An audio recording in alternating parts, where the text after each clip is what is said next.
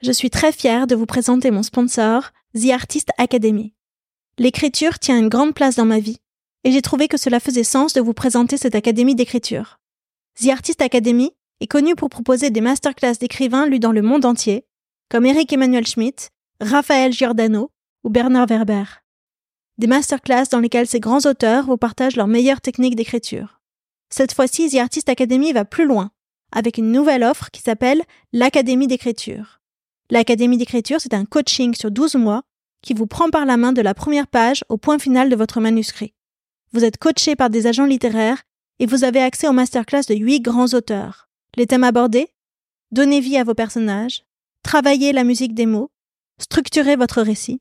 Ce programme est fait pour tous ceux qui ont un rêve d'écriture et qui veulent enfin le réaliser. Que vous soyez débutant ou expérimenté, c'est un programme qui vous aidera à installer une routine d'écriture dans votre vie, à développer votre légitimité et à ouvrir votre créativité.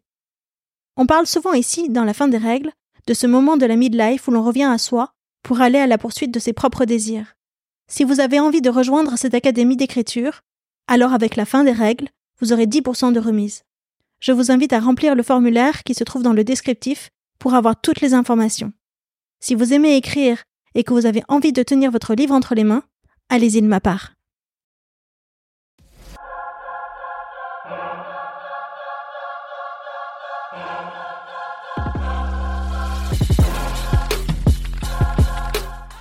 Manque de mots pour pouvoir exprimer des nouvelles réalités. En fait, notre société change, nos modes de vie changent, mais on n'a pas les mots encore pour pouvoir les définir. Et tant qu'on n'y met pas le mot, eh ben, on ne pourra pas construire la réalité de demain. Moi, j'ai vraiment toujours euh, ce sentiment-là d'ouvrir une voie pour les générations d'après. Enfin, déjà pour moi-même. Enfin, je le fais pour moi-même. Hein. Mais euh, je pense que en ouvrant cette porte-là, on l'ouvre aussi à leur génération. Et en fait, pour moi, c'est important dans le sens où, finalement, cette midlife, c'est pouvoir reconnecter avec qui on est vraiment. La fin des règles dans la vie d'une femme, c'est la ménopause.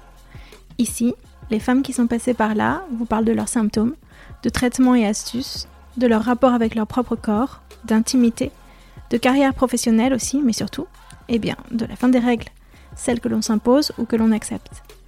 En les écoutant, vous trouverez, je l'espère, les bonnes infos pour traverser cette période encore trop taboue. Et puis surtout, j'espère que vous prendrez un shot de confiance et de bonne énergie. Je m'appelle Odayo et j'ai 44 ans. Allez, venez.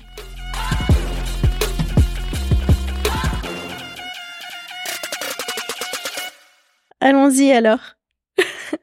Bonjour Lisa. Bonjour Aude. Euh, on s'est rencontrés chez Ninti, un événement Ninti auquel tu prenais la mm. parole. On se connaît aussi via une amie commune qui s'appelle Tamia. Oui, exactement. Et on s'est parlé plusieurs fois et je trouve que tu es tout à fait dans, dans le thème de la fin des règles et je suis ravie de t'avoir ici aujourd'hui. Est-ce que toi, tu peux commencer par te présenter en quelques mots? Oui, avec plaisir. Déjà, merci Aude euh, de me recevoir. Et euh, donc, si je dois me présenter, moi, je suis euh, donc Lisa Cohen-Com.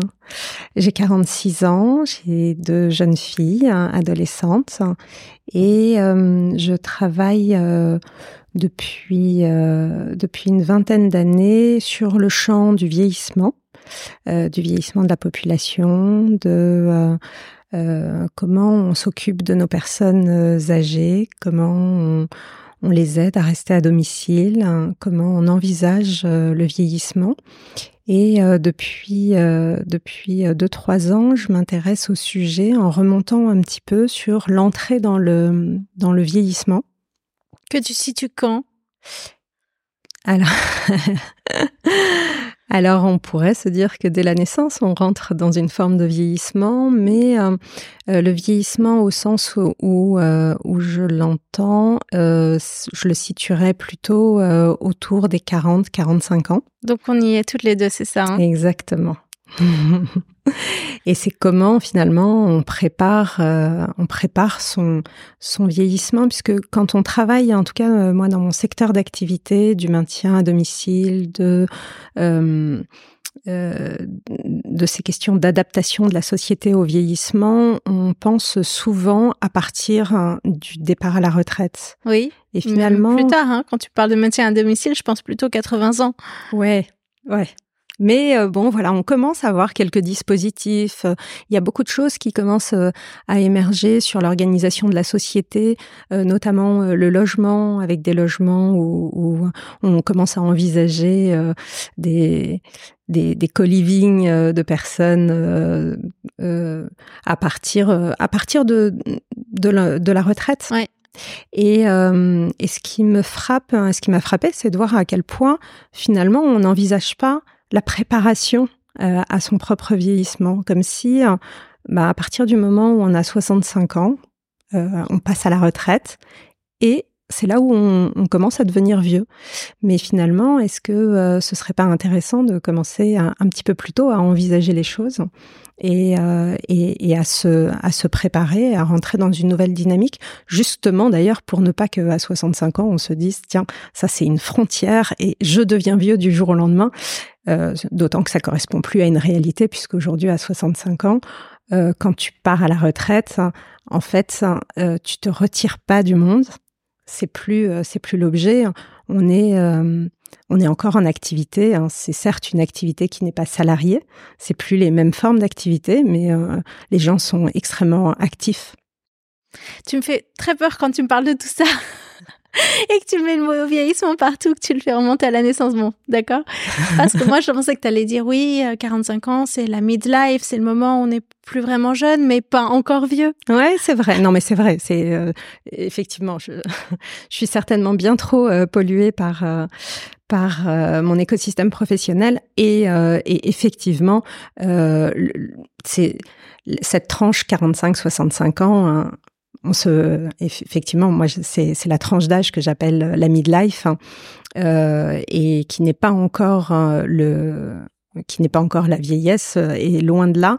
Et, bien au contraire d'ailleurs c'est une étape de vie hein, où tout est possible d'ailleurs je, je, travaille je travaille beaucoup sur sur ce sujet en, en considérant hein, que parce que j'aime bien cette cette image que la vie est un peu comme un, accordéon mmh et que finalement, hein, tu vois, l'allongement de la, durée de la vie et les 20 années euh, d'espérance de vie qu'on a gagnées, hein, euh, j'aime bien considérer que hein, on ne les positionne pas de 60 euh, à 80 ans ou de 65 à 85 ans, mais que finalement, c'est un, espace nouveau que on peut, on peut on peut ouvrir et étirer dans la vie comme si la vie adulte euh, finalement n'était plus euh, monolithique et que euh, elle pouvait se subdiviser en deux étapes. Une première de, partie de vie adulte entre 25 et 40 45 ans et une deuxième étape de vie adulte entre 45 et 65 ans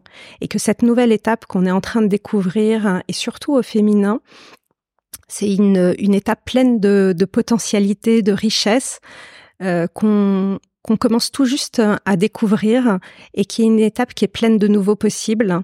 Et peut-être que c'est une étape qui n'existait pas avant pour les femmes. Et, j'adore euh, cette idée que l'on soit la première génération à pouvoir euh, ouvrir cette... Cet accordéon. Ouais, cet accordéon. C'est une mm. image qui me parle beaucoup, que j'avais jamais envisagée avant. Mm. Donc en fait, je gagne du temps de vie d'aujourd'hui. Exactement. Exactement. Et, c'est cette étape-là, euh, moi que je nomme euh, la midlife euh, dans mes travaux. Hein. et, et, ce passage entre cette première partie de vie adulte et cette deuxième partie, et cette midlife, cette deuxième partie de vie adulte, en fait répond à un process de transformation, un peu comme euh, ce qu'on vit au moment de l'adolescence, quand on se transforme de l'enfance à, l'âge adulte. On passe par cette étape hein, d'adolescence, de transformation, où on est obligé de renoncer à tout un tas de choses et tout un tas d'avantages euh, du monde de l'enfance, mais aussi pour découvrir hein, tous les avantages et tous les nouveaux possibles que nous offre la vie adulte. Et bien finalement, pour euh, pour nous et pour nous aussi spécifiquement au féminin. Euh, c'est un petit peu la même chose hein, et j'aime bien cette image de, de la midlessence, ce qu'on pourrait appeler la midlessence, cette transformation entre les deux parties de vie adulte. La mi-l'essence. La comme mi-l'adolescence. Exactement. Mais on dit aussi que la ménopause, je reviens là-dessus, c'est parce que ce dont tu parles toi, que c'est aussi aussi bouleversant pour le corps que la puberté. Donc on retrouve cette idée de changement physiologique très important. Exactement. Exactement. Et en fait, pour moi, la, la, la ménopause, c'est un peu la, la partie émergée de l'iceberg. C'est finalement cette transformation du milieu de vie. Euh, bah oui, il y a la, il y a cette partie, euh, il y a la ménopause qui en est un peu euh, bah, le, le, côté physiologique qu'on peut voir et que tout le monde vit et traverse que notre corps, ce que notre corps peut, nous dire. Mais en fait, derrière ça, il y a tout un monde souterrain de, pardon, de transformation euh, qui, euh, euh, qui, qui vient avec. Et, donc là, on a bah, toute la transformation dans nos relations sociales, dans nos relations professionnelles, dans les relations amoureuses, dans le rapport aux enfants. Et, finalement, cette étape de vie de la midlessence, de la midlife, c'est vraiment une, un moment de transformation vers une nouvelle vie. Et donc, c'est quoi cette nouvelle vie qu'on a envie d'avoir?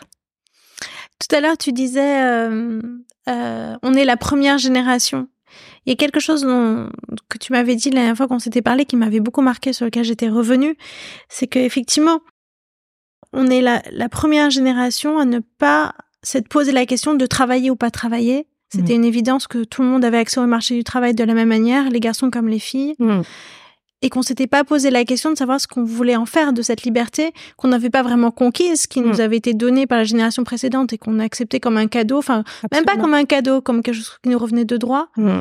Et il y avait cette phrase de Léa Salamé, enfin en tout cas, elle s'est beaucoup exprimée sur le sujet parce qu'elle est exactement de notre âge aussi. Elle mm. dit, bah non, moi quand j'étais jeune, j'étais pas féministe. Et je dis, bah ouais, moi aussi, j'étais limite anti-féministe en fait.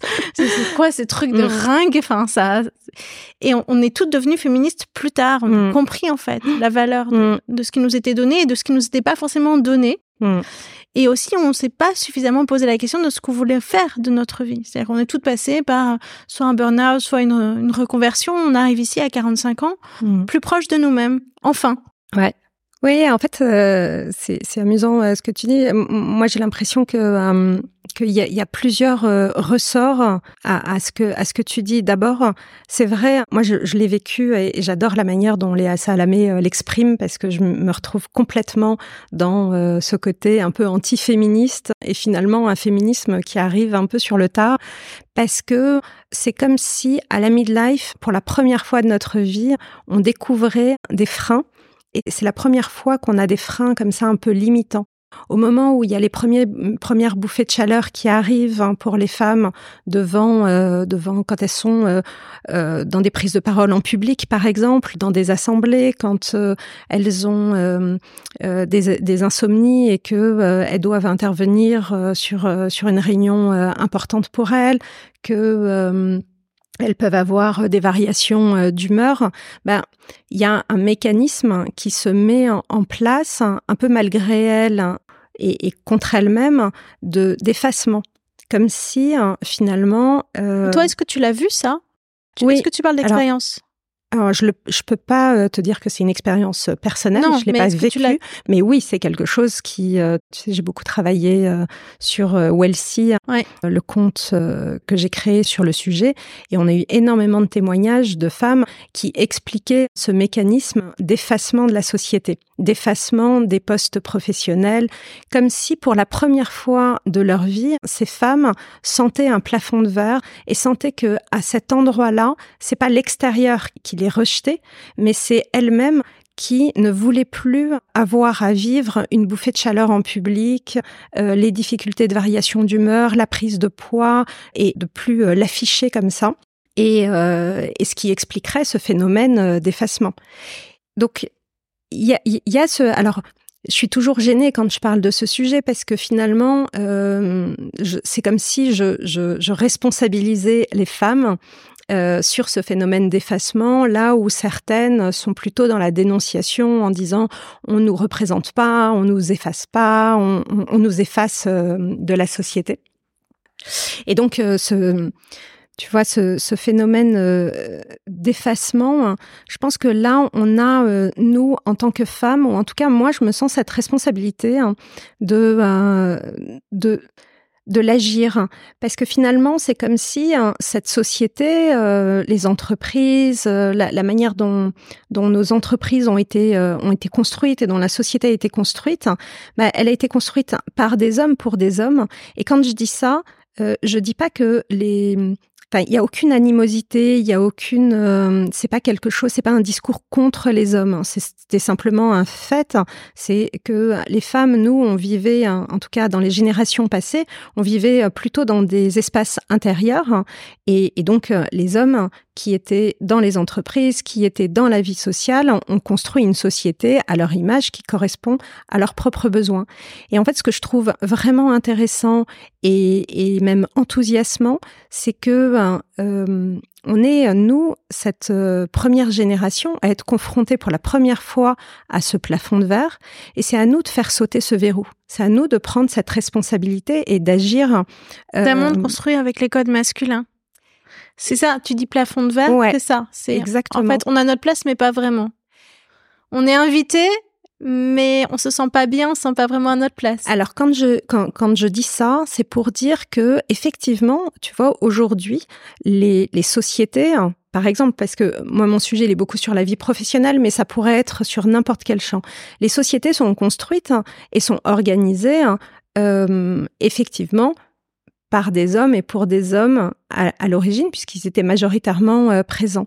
Donc bien sûr que en entreprise, aujourd'hui, il n'y a rien qui est en place pour accompagner hein, les femmes hein, qui traversent hein, ce, ce moment de transformation avec euh, les 42 symptômes qu'on connaît euh, de, de la ménopause. Et donc, c'est à nous de prendre notre responsabilité et d'agir cette transformation et d'adapter les, les sociétés et de travailler avec les sociétés pour adapter hein, le mode de travail, adapter les conditions de travail euh, pour, euh, pour, pour les femmes. Tu, tu penses à des choses simples à mettre en œuvre? Pour moi, le, premier euh, sujet, peut-être le premier levier qui est extrêmement simple, hein, c'est la communication. C'est faire savoir, c'est communiquer là-dessus. Il y a, je crois qu'il y a les trois quarts hein, des femmes de moins de 40 ans qui n'ont jamais entendu parler de la ménopause. Donc, imagine les hommes. Mm. une femme sur deux euh, qui est euh, qui traverse ce moment de ménopause ou de préménopause ne sait pas à qui s'adresser et euh, ne sait pas vers qui se tourner pour trouver de l'information et elles, ne connaissent rien au sujet. Et, et, donc à partir du moment où on commence à faire tomber les tabous, à prendre la parole sur le sujet, à éduquer, à éduquer les femmes pour qu'elles comprennent ce qui se passe en elles, euh, à communiquer aussi auprès des hommes pour qu'ils puissent comprendre ce qui se passe dans le corps et dans la vie des femmes à ce moment-là. Eh ben, pour moi, ça c'est déjà le premier levier qui est un levier fondamental parce que si on apprend à se comprendre, si on apprend à comprendre pour les hommes, qu'ils apprennent à comprendre les femmes, euh, déjà toute la, la, la, relation au travail hein, change et, et, et c'est pour moi, c'est le premier levier. Donc, tu vois, par exemple, quand euh, toi, tu euh, organises ce podcast hein, sur la fin des règles, pour moi, ça, c'est un premier levier de transformation dans l'entreprise. Bah, j'espère. Faudra en parler au DRH. Euh, pour revenir à toi et ton expérience, comment est-ce que tu t'es construite toi personnellement? C'est vrai que euh, tout à l'heure tu disais que euh, qu'on fait partie d'une génération où toutes les portes étaient ouvertes pour nous et que euh, finalement bah, ça a été on a on, a bénéficié de, de tous les combats féministes qui ont été menés avant nous hein, et que le féminisme bah, nous on connaissait pas ou c'était des vieux combats un peu ringards un peu ringards. Et, et moi moi aussi j'ai cette sensation là que tout était possible le, la seule euh, le, la seule limite ou la seule euh, le seul bémol que je pourrais euh, ajouter à ça, c'est que c'est vrai, en tout cas moi dans ma construction, c'est vrai que personne ne m'a dit que je ne pouvais pas faire d'études. on, m'a toujours laissé le choix et, tout était ouvert. Mais moi, je suis la deuxième d'une fratrie. J'ai un grand frère avant moi Et lui, euh, bah, on disait que c'était euh, l'intellectuel. Euh, il était toujours très curieux de tout. Il lisait beaucoup de choses. Il s'intéressait à l'art, il s'intéressait à l'économie, la politique, etc. Donc lui était plutôt catégorisé comme un intellectuel. Et puis moi, plutôt comme une manuelle, comme une créative. Vous avez chacun été assigné à un rôle. Il fallait que chacun occupe la place pour que tous les champs soient couverts. Exactement. Chacun par un enfant. Exactement. Et, et euh, à ce moment-là, effectivement, tout était ouvert. Mes parents euh, m'ont toujours euh, proposé de choisir exactement ce que je voulais faire. Mais je sentais bien finalement, au-delà de ce qui était dit, qu'il y avait un véritable enjeu un véritable enjeu sur euh, sa carrière à lui, sur ce que le fils de la famille hein, allait pouvoir faire, hein, devenir, hein, et comment il allait se positionner dans sa vie. Alors que pour moi, bah, finalement, j'étais une fille. Il n'y avait pas un, grand enjeu. C'était bien que euh, d'ailleurs ce soit moi la créative, euh, la manuelle et, l'artiste, parce que bah, je pouvais bien faire ce que je voulais. C'était pas il n'y avait pas d'enjeu à ça. C'était une plus grande liberté qui t'était offerte que celle qui que pour ton frère finalement. On peut le voir de façon très positive. Absolument, absolument. Et c'est comme ça d'ailleurs que le vivaient euh, mes parents. C'était vraiment euh, de m'offrir cette liberté. Et en fait, ce que je trouve intéressant, que je peux regarder maintenant avec euh, le recul, c'est de voir que finalement, moi j'ai pris le contre-pied de ça. J'ai été rebelle à l'envers. Bonne élève, voilà ma. Et c'est exactement ça. C'est que, euh, en fait, moi, je trouvais ça euh, très injuste et je trouvais ça très caricatural hein, qu'on puisse assigner une fille à euh, des travaux manuels et des travaux artistiques.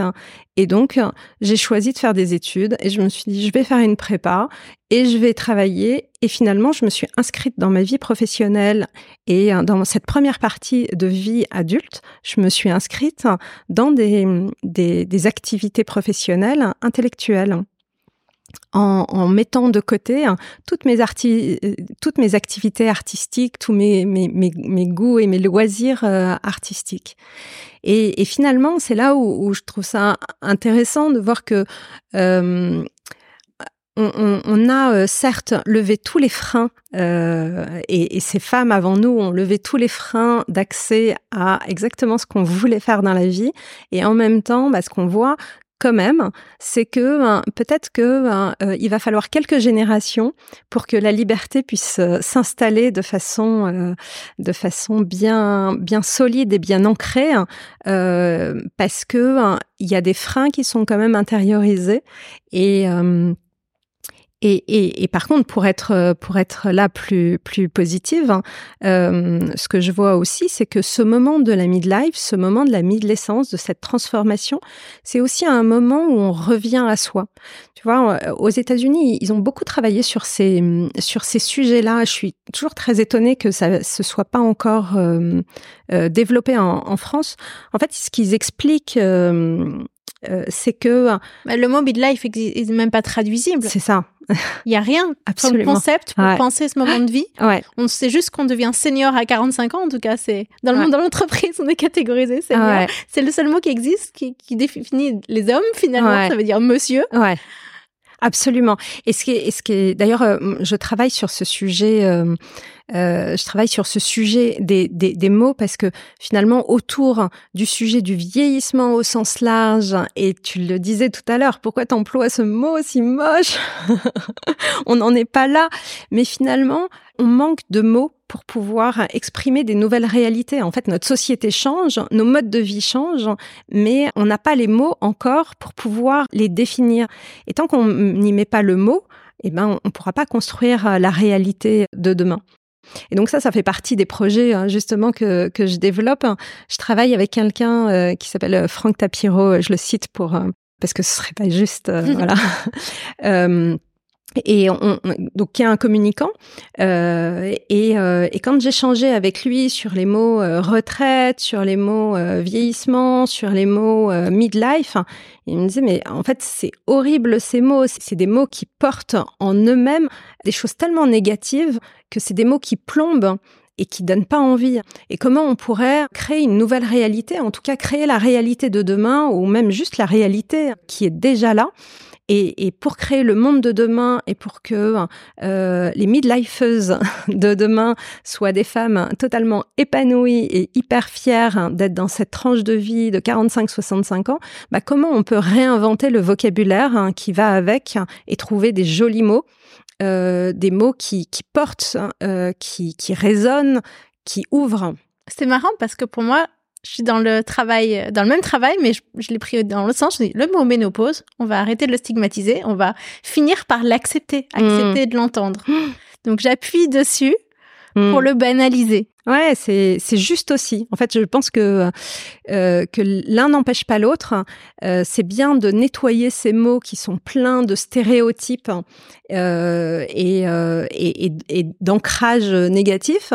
Et en même temps, c'est aussi important de pouvoir accompagner les changements sociétaux avec des mots qui correspondent. Tu vois, le mot retraite, c'est comme si on te demandait de te retirer de la société. Là, ça correspond plus à la réalité d'aujourd'hui. À 65 ans, tu te retires pas de la société. Tu te retires juste de ta vie, d'une partie de la vie professionnelle.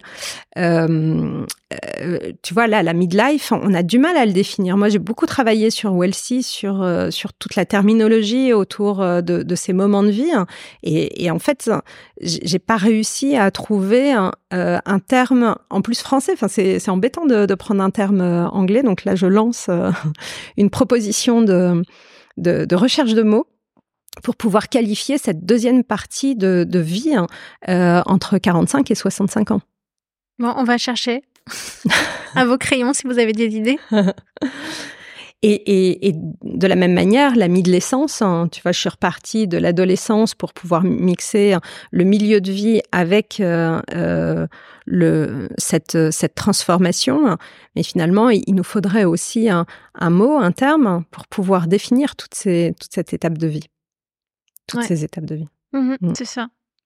Et donc, euh, peut-être pour revenir à, à, à notre euh, à notre propos, en fait, ce que ce que je trouvais intéressant dans les études qui ont été faites, notamment dans le monde anglo-saxon, c'est que eux expliquent très bien que dans la première partie de vie adulte, c'est là où on va prendre notre place dans la société.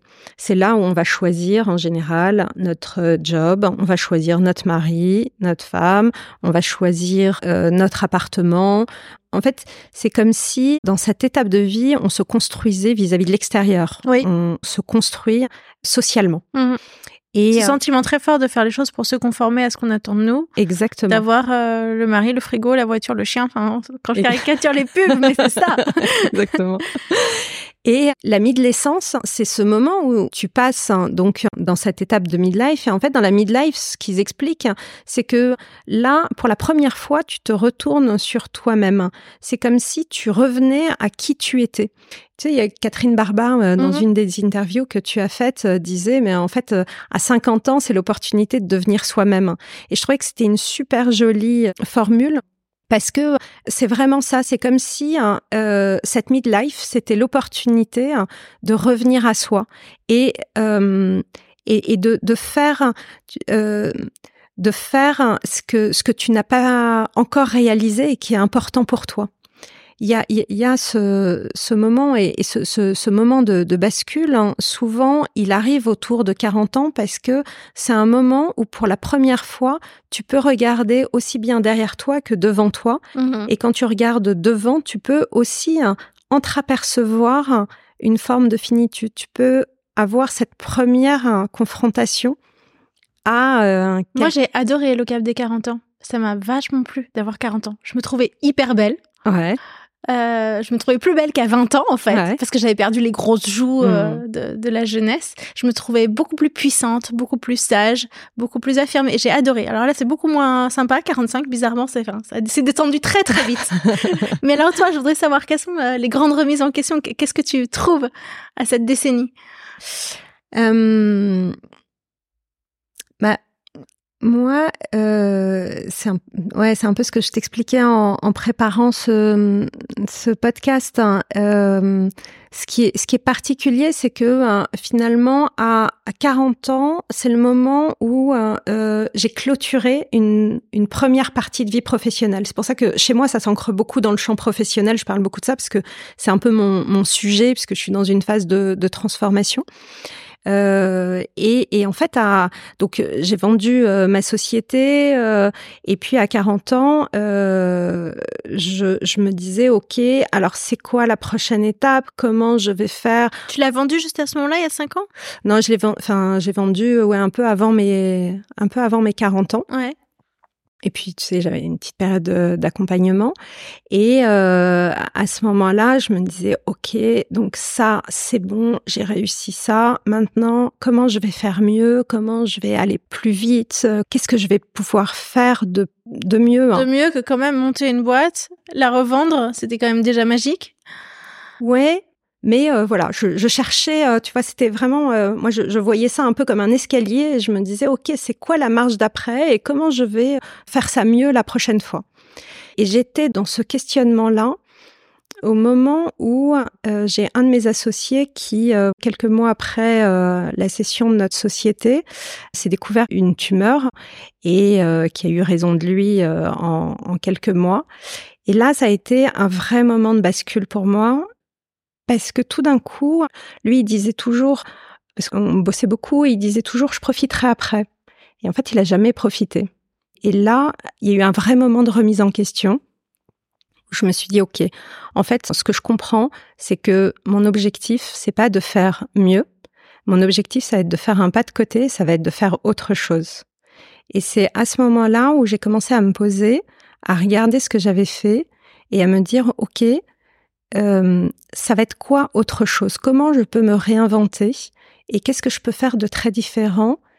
Et pour répondre à ce questionnement-là, euh, je me suis demandé ce que j'avais, ce dont j'avais envie d'être fière à la fin de ma vie professionnelle. Qu'est-ce qui me rendrait fière et que j'ai pas encore réalisé? Et là, je suis rentrée dans un processus de transformation. Donc, j'ai quitté ma boîte.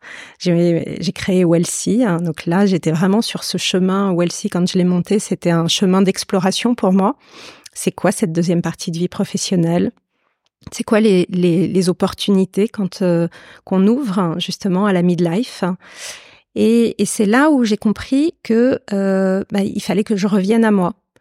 Et, et, tu vois, ça fait euh, ça fait trois ans à peu près que je suis dans ce dans ce cheminement.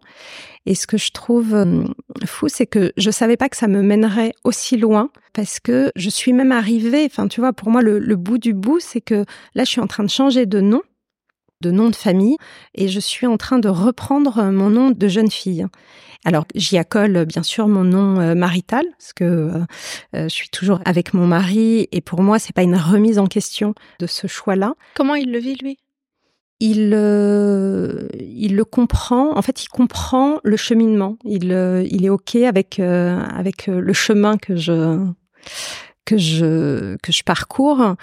Et en fait, pour moi, c'est important dans le sens où, où finalement, cette midlife, c'est pouvoir reconnecter avec qui on est vraiment.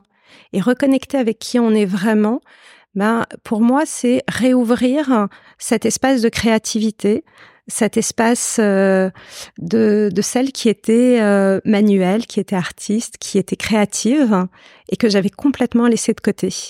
Et euh, accepter que je puisse avoir un cerveau gauche et un cerveau droit, que les deux peuvent cohabiter. Et c'est aussi accepter hein, de me livrer au monde tel que je suis. Parce que euh, moi j'avais des sujets par rapport à mon nom de à mon nom de, de, jeune fille qui étaient assez euh, connotés et, euh, et, du coup quand je me suis mariée c'était une super opportunité pour moi de me cacher derrière un masque hein, de, de me cacher derrière quelque chose pour pas dire aux yeux du monde qui j'étais vraiment et, euh, et, aujourd'hui, hein, en reprenant les deux, bah, c'est une manière de d'assumer que oui, hein, mon nom de jeune fille, c'est Cohen, et que j'assume de m'appeler Lisa Cohen, et que j'assume aussi d'y accoler tout ce que j'ai construit, tout ce qui a été du domaine de l'acquis pendant ces 20 dernières années, et donc d'y accoler le nom Corne. Et donc aujourd'hui, euh, je, je me présente sous le nom de Lisa Cohen Corne. C'est extrêmement fort c'est fou d'en arriver à changer de nom à 45 ans. Mm. Et c'est drôle parce que si je fais le parallèle de ce que j'ai, ce que j'ai vécu moi, euh, mon cousin, je me souviens, il, s'était fait la remarque, il, il, il avait dit, mais c'est fou, t'as créé ta boîte mail avec ton nom de femme mariée, Ayo, mais tu l'as utilisée le lendemain de ton mariage, elle était opérationnelle, il n'y avait plus que ça qui existait, c'était clair. C'est vrai que moi, j'avais hâte de, d'abord de, faire honneur à mon mari en portant son nom. Mm. Et puis, euh, ça m'a...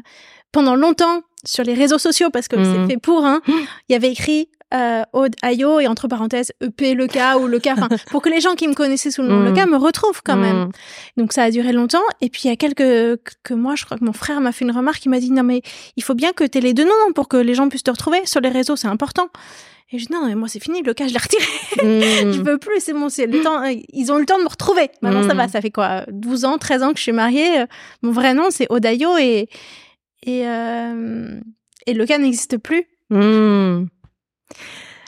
Mais est-ce que c'est pas ça que tu vois c'est marrant parce que euh, comment c'est possible hein, que ton nom de jeune fille n'existe plus hein? Parce que finalement, c'est ça qui t'a construite et qui t'a permis ensuite de te marier. Pour, moi, c'est un vrai sujet, ce sujet des, des noms. Et, en même temps, c'est compliqué. Enfin, tu vois, quand j'en parle avec mes filles, elles me disaient oui, mais alors attends, ça veut dire quoi? Ça veut dire que nous, on va s'appeler euh, Cohen Corn, et puis quand on va se marier, on va rajouter encore un nom. Et puis si mon mari il a fait la même chose, et eh ben on va euh, afficher quatre noms. Et comment tu fais pour choisir? Parce que du coup, tu me refiles le problème, parce que c'est à moi de choisir lequel des deux noms je dois retirer. Mais euh, mais pour moi, il y a un vrai sujet autour de ces noms. Euh, de ces noms de famille euh, et, je trouve que quelque part, c'est pas juste hein, de.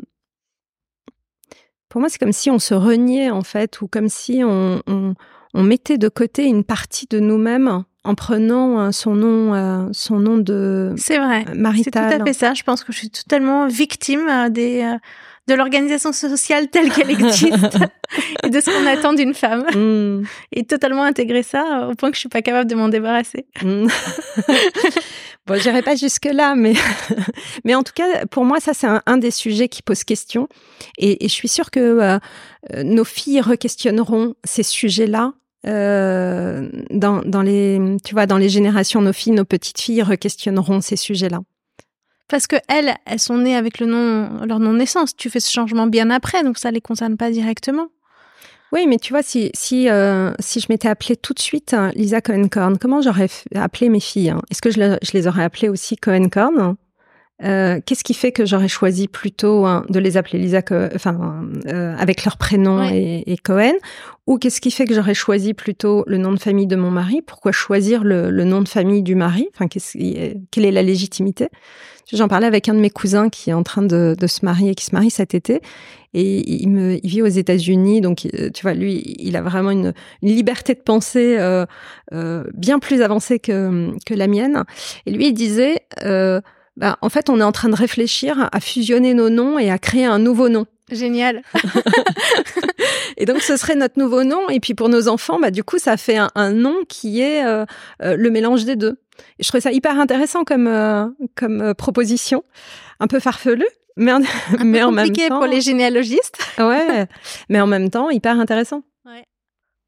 Donc voilà, je suis sûre que les générations euh, après nous s'en sortiront bien mieux que nous sur ces sur ces sujets-là et arriveront à trouver à, à, contacter leur créativité pour trouver des solutions. Donc aujourd'hui, tu es redevenue la Lisa de tes 20 ans, créative, manuelle. Ouais, en tout cas, c'est enfin c'est très nouveau pour euh, pour moi euh, et, effectivement, en ouvrant cette porte de ben euh, qui, j'étais, qui je suis et, et, quel est mon quel est mon mon ADN quel est mon ADN eh bien, ça m'a permis de recontacter Lisa Cohen. Et quand je me suis interrogée sur ce qui était Lisa Cohen Et ben en fait, euh, pour moi, c'était évident. Et quand je regarde dans ma généalogie, hein, des deux côtés de ma famille, c'est, euh, tu vois, dans, ma famille, il y a des brodeurs d'or. Il y a euh, ma grand-mère était prof de yoga et elle, elle faisait du tricot. enfin, elle vendait mmh. ses, ses, créations. Donc voilà, je viens d'une famille hein, de d'artisans donc je sais pas exactement ce que je vais faire de ça, je sais pas exactement ce que je vais faire de cette créativité et comment je vais pouvoir euh, allier cette créativité avec bah, toutes les activités de conseil qui sont plutôt intellectuelles que j'ai développées ces, ces dernières années. Hein. Mais euh, voilà, la suite. Euh, la suite est à venir. Moi, je suis en train de préparer cette deuxième partie de vie. Je suis dans cette phase de transformation, donc on, on, pourra se retrouver dans quelques mois, dans quelques années, pour voir ce que ce que c'est devenu. Et est-ce que tu en as parlé avec ta mère, par exemple, de tout ça? Alors, euh, moi, j'ai perdu ma mère très jeune. Euh, enfin, très jeune. J'ai perdu ma mère à, 25 ans. Donc, euh, non, j'ai pas pu challenger ces, ces sujets-là avec elle. Comment tu penses qu'elle l'aurait reçu ou qu'est-ce qu'elle t'a transmis de d'elle-même de, ces étapes-là bah, Au moment de, ah, de, des étapes de, de la midlife. Oui. Hmm. T'as rien vu peut-être, hein? Ouais, je non, j'ai un peu du mal à voir la midlife chez elle. Euh, j'ai un peu du mal à voir la midlife chez elle. Je pense que c'est difficile hein, pour les filles de voir quelque chose de ce moment-là chez, hmm. leur mère. Ouais. Si les mères en parlent pas ouvertement et ne mettent pas des mots, ça passe un peu inaperçu pour les filles. Ouais. Ouais, c'est marrant là où euh, moi j'ai aucun problème à parler de, de cette étape d'introspection euh, à mes filles. Hein. Donc, qui regardent ça avec. Euh, Donc, qu'est-ce qu'elles y voient? Ce changement de monde qui, qui, non, qui est quand même énorme. C'est sûr qu'elles peuvent pas passer à côté. Euh, oui, elles trouvent ça assez euh, amusant, euh, peut-être inquiétant aussi, parce qu'elles voient que euh, c'est une vraie, un vrai moment de d'introspection, de remise en question. Et en même temps, moi, j'ai vraiment toujours ce sentiment-là d'ouvrir une voie pour les générations d'après. Enfin, déjà pour moi-même. Enfin, je le fais pour moi-même. Hein. Mais je pense que en ouvrant cette porte-là, on l'ouvre aussi à leur génération et et tu vois, là où ma mère, justement, a une carrière professionnelle, une vie professionnelle très, très monolithique, enfin, elle a fait le même métier toute sa vie. Euh, moi, je suis euh, hyper enthousiaste à l'idée de pouvoir avoir des vies professionnelles différentes, avoir une première vie professionnelle et, et, et cette idée de me réinventer, de faire quelque chose de très différent, ou en tout cas l'agir de façon euh, très différente, parce que peut-être que, tu vois, moi, le sujet du vieillissement, de façon générale, c'est un peu mon sujet, j'adore ce sujet, j'adore le prendre par euh, plein de d'angles différents, mais, euh, mais dans un positionnement et dans une manière de, de l'agir différente. je, trouve, je, trouve ça, je trouve ça assez magique, c'est finalement euh, cette, euh, c'est comme si nos vies hein, s'allongeaient hein, et en s'allongeant, elles sont en plus hein, de plus en plus euh, rapides, de plus en plus denses et finalement comme si on pouvait avoir plusieurs vies en une. Donc c'est une super opportunité. Hein.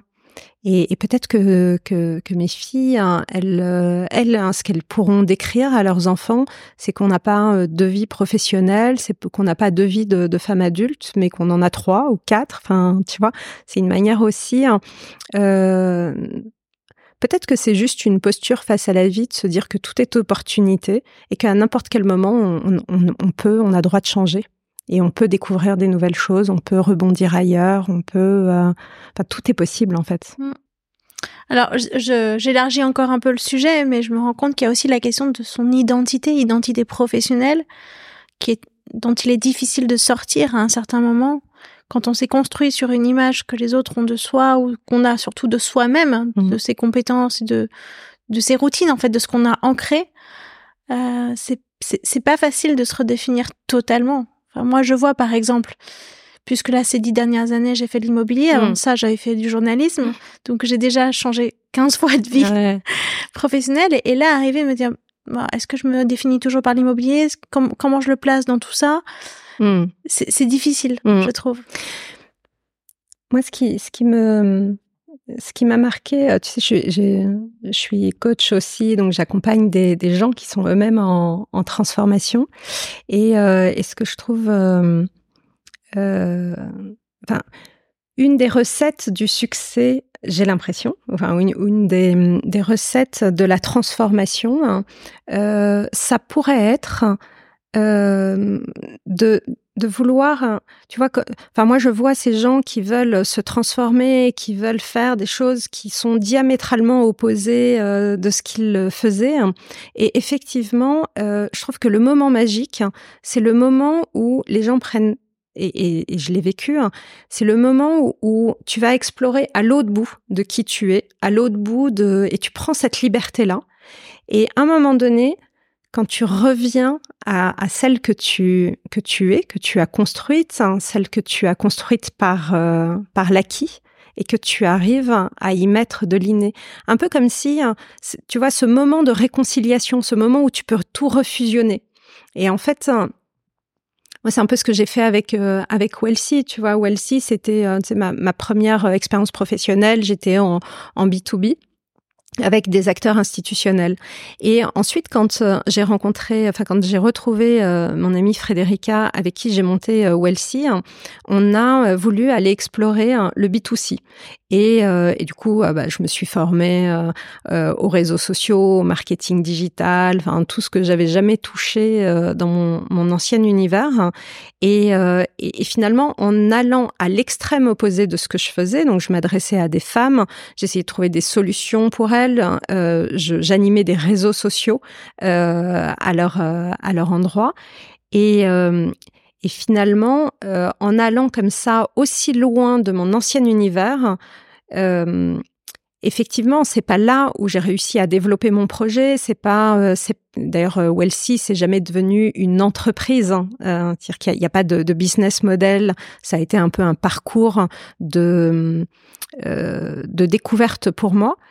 Et euh, ensuite, le moment où j'ai euh, accepté de prendre tout ce que j'avais découvert au travers de Wellsy et que je l'ai ramené dans mon ancien écosystème, ben c'est là où hein, j'ai eu l'impression de me renouveler, de me réinventer. Et tu vois, là, j'ai l'impression d'avoir trouvé le chemin de, cette deuxième partie hein, de vie euh, professionnelle, puisqu'aujourd'hui, je suis consultante et j'accompagne des entreprises, des institutionnels. Donc, je reviens un peu à, à mon ancien écosystème dans lequel je me sentais très bien et par contre, j'ai découvert tout cet euh, univers et cette euh, et ce et ce sujet hein, de la midlife, de la transformation des femmes, de comment on accompagne l'emploi des seniors, l'emploi euh, ouais l'emploi des seniors au féminin, comment on accompagne ces sujets de ménopause en entreprise, comment on accompagne les, les femmes qui sont elles-mêmes des aidantes. Euh, et, finalement, c'est la, fusion de euh, ce que j'ai construit hein, ces 20 dernières années avec hein, cet univers diamétralement opposé hein, que j'ai été euh, exploré. Et quand j'ai réussi à réconcilier les deux, bah, c'est là où j'ai réussi à trouver mon positionnement. Mmh. Tu l'as très bien fait. Merci. Est-ce qu'on peut en venir à toi? Est-ce que toi, tu as des symptômes de la ménopause? Non, non, euh, mais euh, tu vois, moi j'ai 45 ans. Euh, je pense que c'est encore un peu tôt. Hein. Peut-être que bah, j'ai quand même beaucoup travaillé sur ces sur ces sujets-là, donc on voit bien que, enfin quand on travaille dessus, on voit bien qu'il y, y, a plein de petits signaux sourds, tu vois, de, de, de, de, choses qui commencent, qui, qui se qui changent dans le corps. Donc peut-être que tu vois tous ces signaux sourds maintenant, j'arrive bien à les à les identifier je sens depuis, euh, depuis quelques années que euh, bah, c'est important pour moi d'avoir un, bon équilibre de vie, ou en tout cas quand euh, tout n'est pas parfaitement équilibré, puisque bah, la vie c'est ça aussi, hein, tout n'est pas sous contrôle. Hein, bah, au moins je sais pourquoi, vois je, vois très vite euh, que euh, je vais peut-être être plus fatiguée le lendemain ou des choses comme ça, mais ça reste encore des signaux un peu sourds. Tu vois, c'est, c'est pas, j'ai rien de très avéré. Ok. tu vois, typiquement les cheveux, enfin tout ça, c'est des, j'ai pas encore tous ces signaux. Je, euh, mais je, je, sais que ma mère les a eu beaucoup plus tard. Elle les a eu plutôt vers 55 ans, donc je pense que. T'as du temps devant toi encore? Ouais, j'ai encore un peu de temps devant moi. Ok.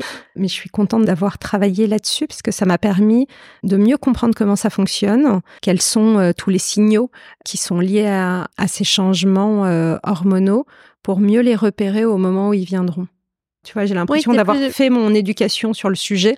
Là où bah, la plupart de mes copines quand je commençais à explorer euh, le sujet, euh, me disaient ah mais ça me concerne pas. Enfin tu vois, en plus j'ai plein de copines qui, sont un peu plus âgées que moi et qui me disaient mais c'est pas un sujet, moi ça me concerne pas. Donc tu vois, quand tu as 50 ans, une femme te dit bah non, moi ça me concerne pas, non, c'est enfin, pas possible. ça s'appelle du déni.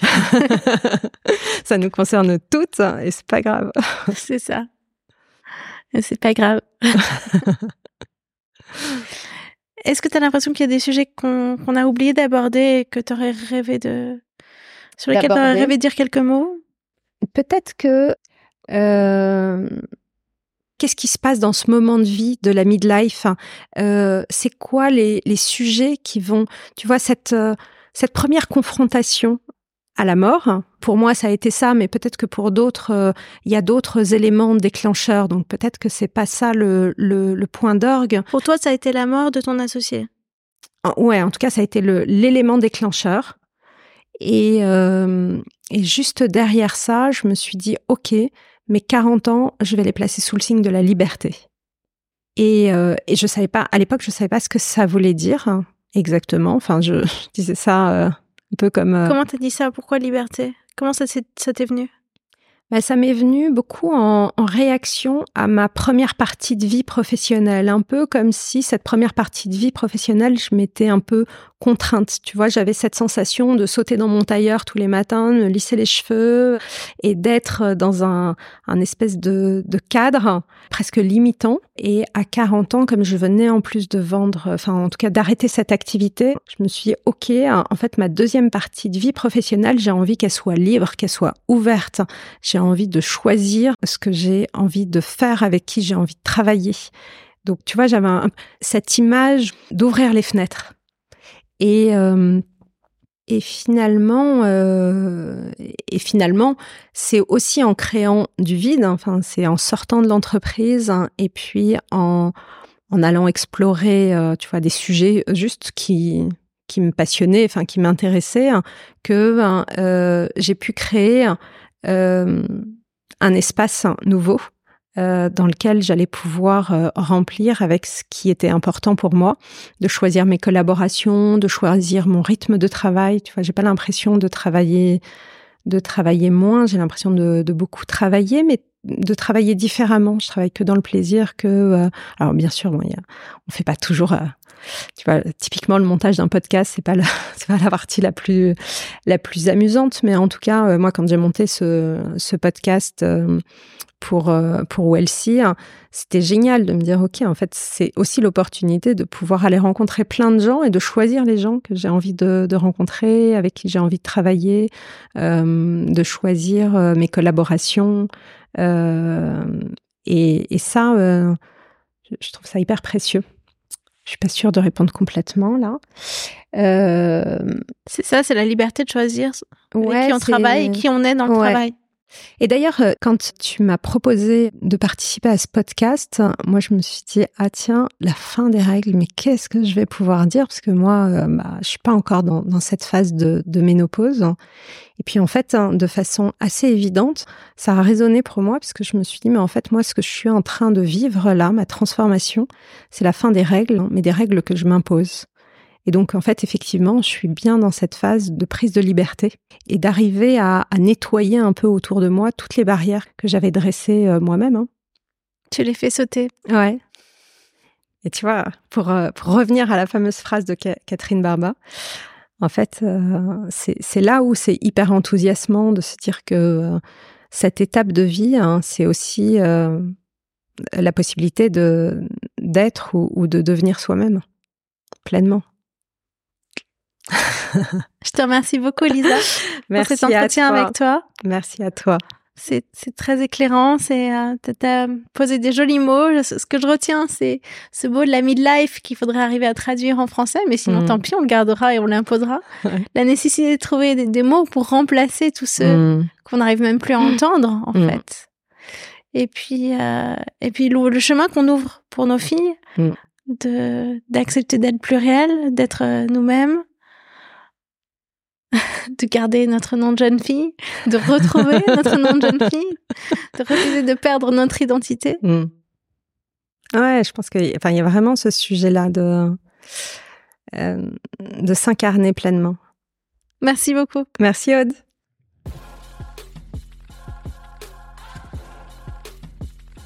J'espère que vous avez passé un bon moment. Vous pouvez me suivre sur LinkedIn, sur Instagram et me laisser des commentaires et des étoiles. Si vous avez une invitée à me suggérer pour un prochain épisode, écrivez-moi. À très vite.